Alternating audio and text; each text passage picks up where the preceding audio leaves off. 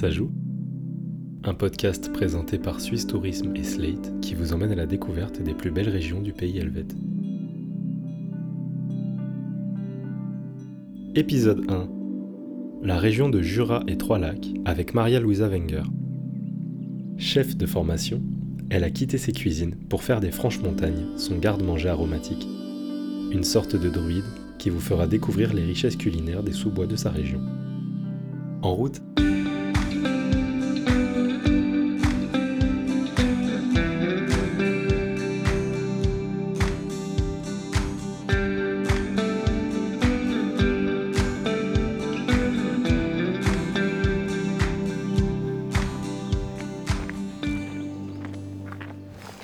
Alors ici, nous sommes dans les Franches Montagnes.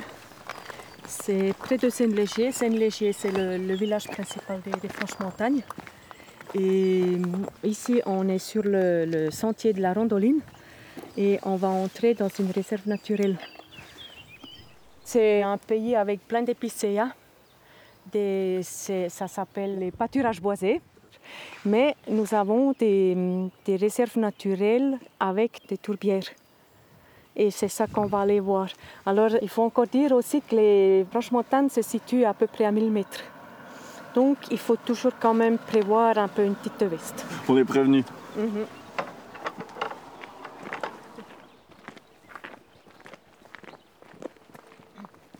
Là, par exemple, il y a des feuilles d'angélique.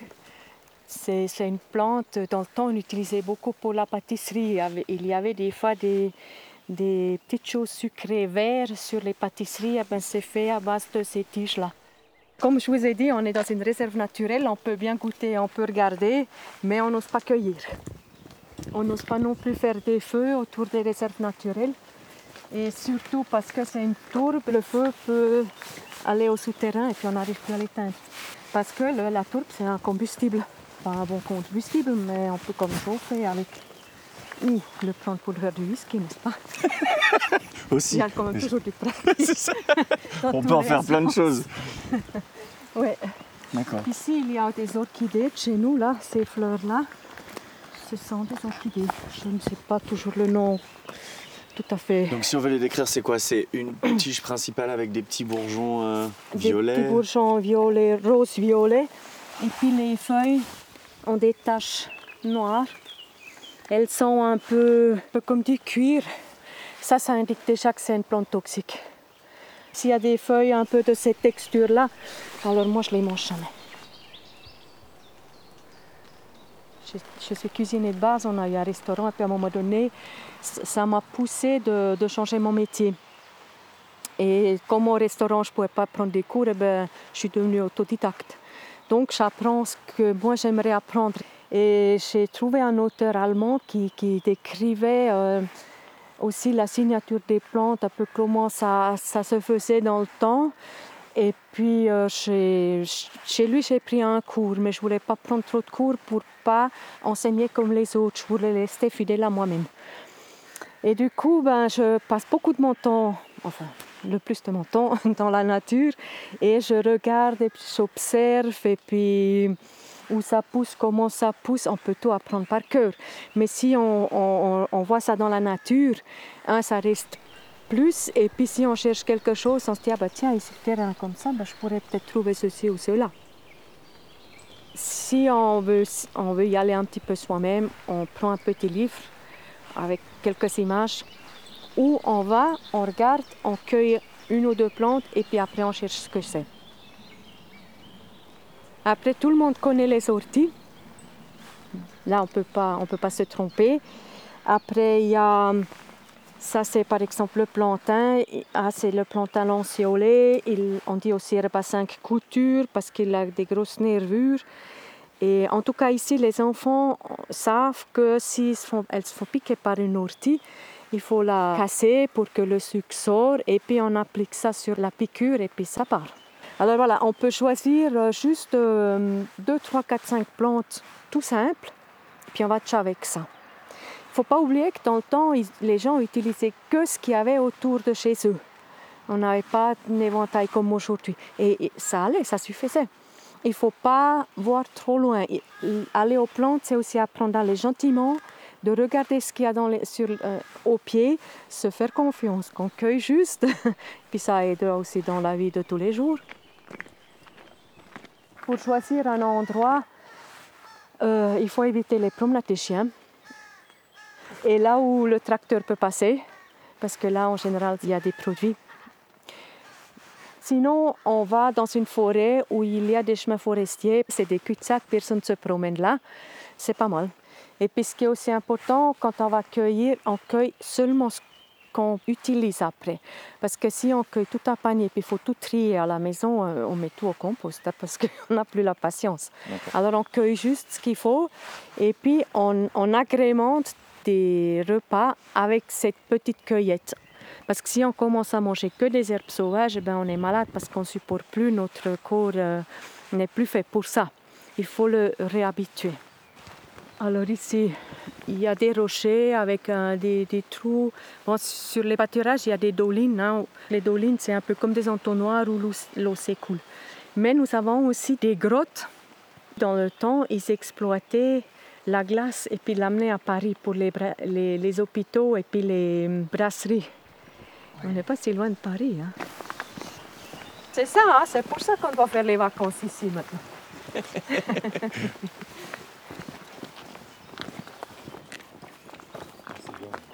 là, ce qui est rose ici, c'est le thym serpollet, c'est du thym sauvage. Après les marguerites, on peut aussi les manger si on a envie. Et puis, Bon, ça c'est aussi une sorte de, trèfle, mais je l'utilise pas vraiment. Et si on, veut sortir le goût d'une plante, on la prend les deux mains et puis on frotte. Voilà, et puis ça sent un légume. Ça sent le concombre? Ouais. Ah ouais? On y dit l'herbe à concombre, mais le nom plus scientifique c'est la petite paprenelle. Ça fait penser au gin tonic on m'a déjà dit ça hier. et puis là, on voit le thym serpollet et puis il est sur euh, une petite fourmière. Il y a des fourmis là-dedans si on, irait un petit peu gratter. Et puis ça, on peut le manger comme ça. C'est très bon sur les pizzas, les sauces tomates. Mais on peut aussi faire une bonne tisane. Les plantes, euh, par rapport aux médicaments, elles sont c'est ouais, beaucoup plus large, leur utilisation est beaucoup plus large parce qu'on peut, on peut manger souvent, on peut se faire une tisane, on peut faire un bain de pied, on peut faire un cataplasme, on peut tout faire avec, comme ça nous dit. C'est aussi euh, de se sentir un peu plus le corps et puis un peu réfléchir, qu'est-ce que je pourrais faire. Euh, on est, on est notre guérisseur nous-mêmes. Le médecin, ben, il nous donne des grands coups de main, des petits coups de main, mais après, c'est chez nous, ça se passe. Si on pense qu'on ne va pas guérir, eh ben, on ne guérira pas parce qu'il y a une négation. Il, il, faut être logique, hein. il faut savoir ce qu'on cueille et puis tout. Mais si on laisse faire la plante, elle, elle va se mettre là où il faut, elle va aller à la cause. Elle va pas seulement enlever le mal, elle va peut-être aller plus profond. Il y en a qui savent jouer au piano euh, et puis il y en a qui savent peindre, il y en a tout le monde a des talents. Je pense que c'est un peu le mien. Pour moi, moi je parle avec les plantes comme les autres parlent avec le chien. Donc nous, on doit imiter un peu la plante et puis aussi remettre notre système immunitaire en service et puis l'entraîner surtout. Je dis aux personnes qui viennent chez moi, vous avez deux jambes, mais vous ne savez pas courir un marathon. Il faut s'entraîner. Puis le système immunitaire, c'est le même principe. Et puis avec ça, je ne vais pas vous dire que vous ne tombez pas malade, mais c'est aussi plus difficile pour un virus ou une bactérie de s'implanter. Hmm. Il ne trouve pas le sol qui veut.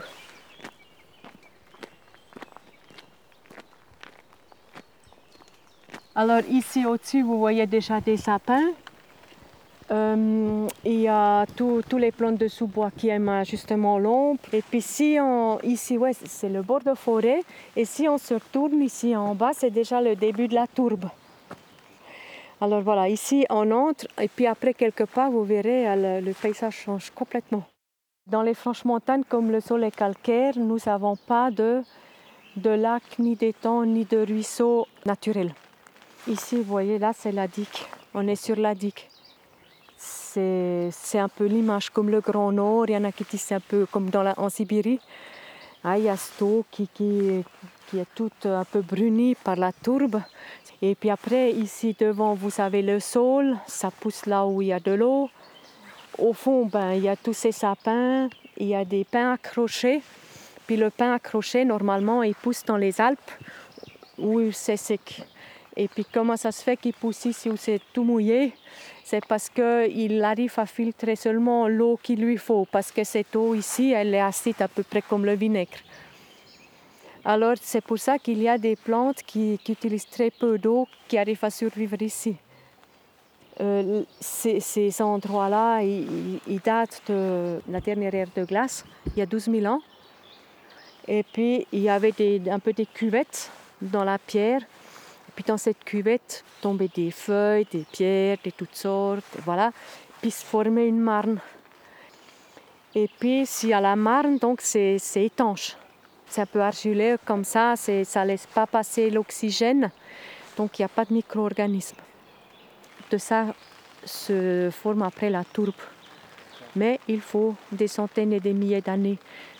Alors ça permet aussi de faire un forage et puis de voir comment était le temps. Comme dans la glace, on peut faire la même chose dans la tourbe. Parce que un mètre de profondeur, c'est 1000 ans.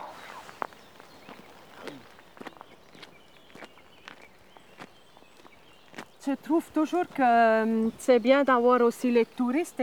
Ils sont plus conscients de ce qu'on a parce que nous, on- c'est là, euh, c'est normal et puis on a tout ça. On n'a pas peur de le perdre. Alors Non. que Et puis le touriste, il dit Ah, vous avez de l'espace, ah, ben, ici on respire.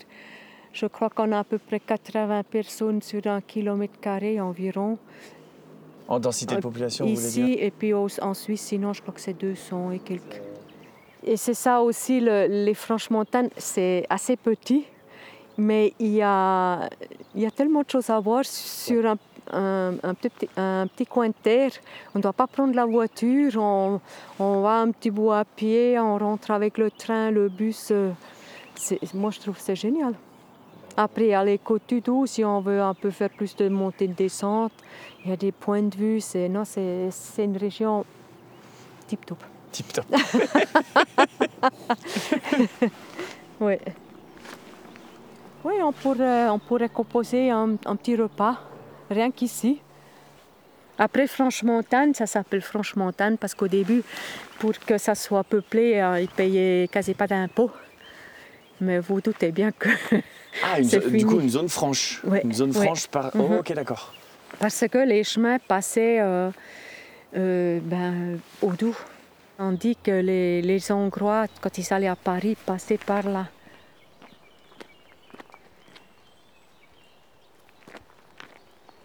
Donc là, maintenant qu'on a récupéré euh, quelques, quelques aromates et quelques Ouais. petites euh, plantes, le projet c'est de les utiliser avec une petite truite au feu de bois, c'est ça? Mhm. Ça c'est pas mal comme Ouais, programme. et puis j'ai encore pris deux, trois autres trucs avec. Les petites surprises. Mais ouais, ok. après vous avez du chemin, donc il faut quand même un peu. faut manger, Il faut avoir le ventre plein. pas vous laisser partir comme ça.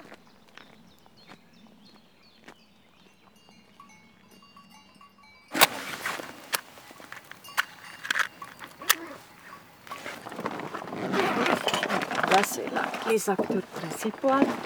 C'est les truites. Ouh, elles sont belles. Alors j'ai un livreur qui, qui c'était un peu une organisation, mais il les tue le matin et puis je les ai vraiment frais. C'est lui, il, il a des bassins et puis il livre dans les restaurants et puis comme Il est de la région aussi, j'imagine oui, oui, il est à Goumois et puis comme euh, comme on était client, ben, j'ai toujours gardé le lien et puis Ah, client, vous voulez dire dans le restaurant, à l'époque où vous aviez le restaurant, vous Ouais. travaillez avec lui D'accord. Ouais, parce que la- manger la truite, en fait, c'est une, euh, une tradition ici. On allait au bord du Doubs et on mangeait la truite le dimanche. Hmm. Alors pour le repas, j'ai préparé des, des- des tomates avec euh, du thym sauvage. Et je pensais faire des petites euh, des tranches de pain avec un peu de pesto d'ail des sources. Et puis après ces tomates, ça fait une sorte de bruschetta. Et puis j'ai pris des sirops, euh, des sirops que je fabrique moi-même. Donc tout ce que je fabrique, c'est fait avec des, des plantes ou des baies sauvages. Voilà. Et ce fromage, c'est quoi? C'est une particularité du coin ou c'est. Ouais, ça s'appelle Oh la tête de moine. Tête de moine parce que bah, la forme un peu, hein, on voit ici sur la photo le moine qui est un peu dégarni. Ouais. Maintenant on a la girole parce qu'il est raclé, il n'est pas coupé. Hein, on met ça dessus et puis on racle comme ça. Et c'est justement, c'est toujours parce que il y a eu un événement, les moines avaient un peu faim et puis ils allaient un peu piquer, euh, voler du fromage. Mais s'ils coupaient, ben, ça se voyait. Donc ils l'ont raclé. on, dit, on dit que ça vient de là. Ouais. Donc là, on peut dire qu'on a que des produits de la région en fait. Là, c'est que des produits de la région, ouais. ouais. J'espère que j'ai rien oublié. Un peu manger en attendant que ça cuit. Ça, c'est le beurre pour la truite. Et là, j'ai mis, mis du persil simple et puis de la ciboulette. Mais j'ai mis aussi du plantain. Euh, je crois bien que j'ai mis encore de l'origan dedans. Et ça, on va faire quoi? On va le mettre à l'intérieur de la truite Oui. ou... Ok. Oui. C'est une, une manière très simple de cuire la truite. Dans le temps, une truite au bleu, c'était on, on faisait un courbouillon, on appelle ça, on plongeait la, plongeait la truite dedans et puis après ben, on la sautait puis on la mangeait. Mais si on fait un courbouillon, tout le goût de la truite va dans le courbouillon qu'on le jette après. Et puis du coup, euh, on mettait un fond de vin blanc dans une, dans une casserole. Et puis la- le fond, l'épaisseur, ça dépend de la grandeur de la casserole, mais toujours à peu près un centimètre. S'il y a plus de truite, la casserole va être plus grande, donc le centimètre est toujours valable. Voilà. Et puis ensuite, il me faudra de l'aide parce que je- ici, il faut, je tiens la truite et puis il faut mettre du sel et du poivre. Ok. Voilà, il y a le sel, il y a la poubelle, il y a tout. On, on la met là-dessous, la poubelle. Et puis on met aussi un tout petit peu de, de bouillon pour un peu renforcer le goût. Puis après, il faut mettre un peu de poivre. Voilà, Faut me dire stop, hein voilà, ça suffit. Et puis du sel. Tout le long, on peut mettre assez. La truite est assez fat en elle-même. Et puis La persillade ensuite, on prend ceci, on met Généreusement. généreusement. Voilà.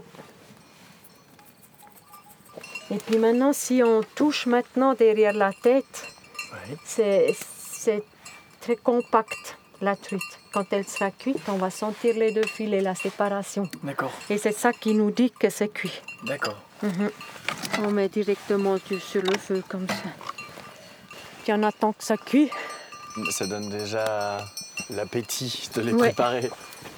Voilà. Alors on laisse ça comme ça, puis on peut prendre l'apéro en attendant. C'est pas mal ça. Ah, c'est pas un, mal. c'est un bon programme. C'est un bon programme. c'est assez euh, universel. Après ce repas succulent en pleine nature, il est temps de remercier Maria Louisa et de se préparer pour le prochain épisode. Slate et Suisse Tourisme vous feront alors découvrir la gruyère et les secrets du fromage AOP du même nom qui fait la fierté de cette région. Une nouvelle escapade gourmande à découvrir sans plus tarder.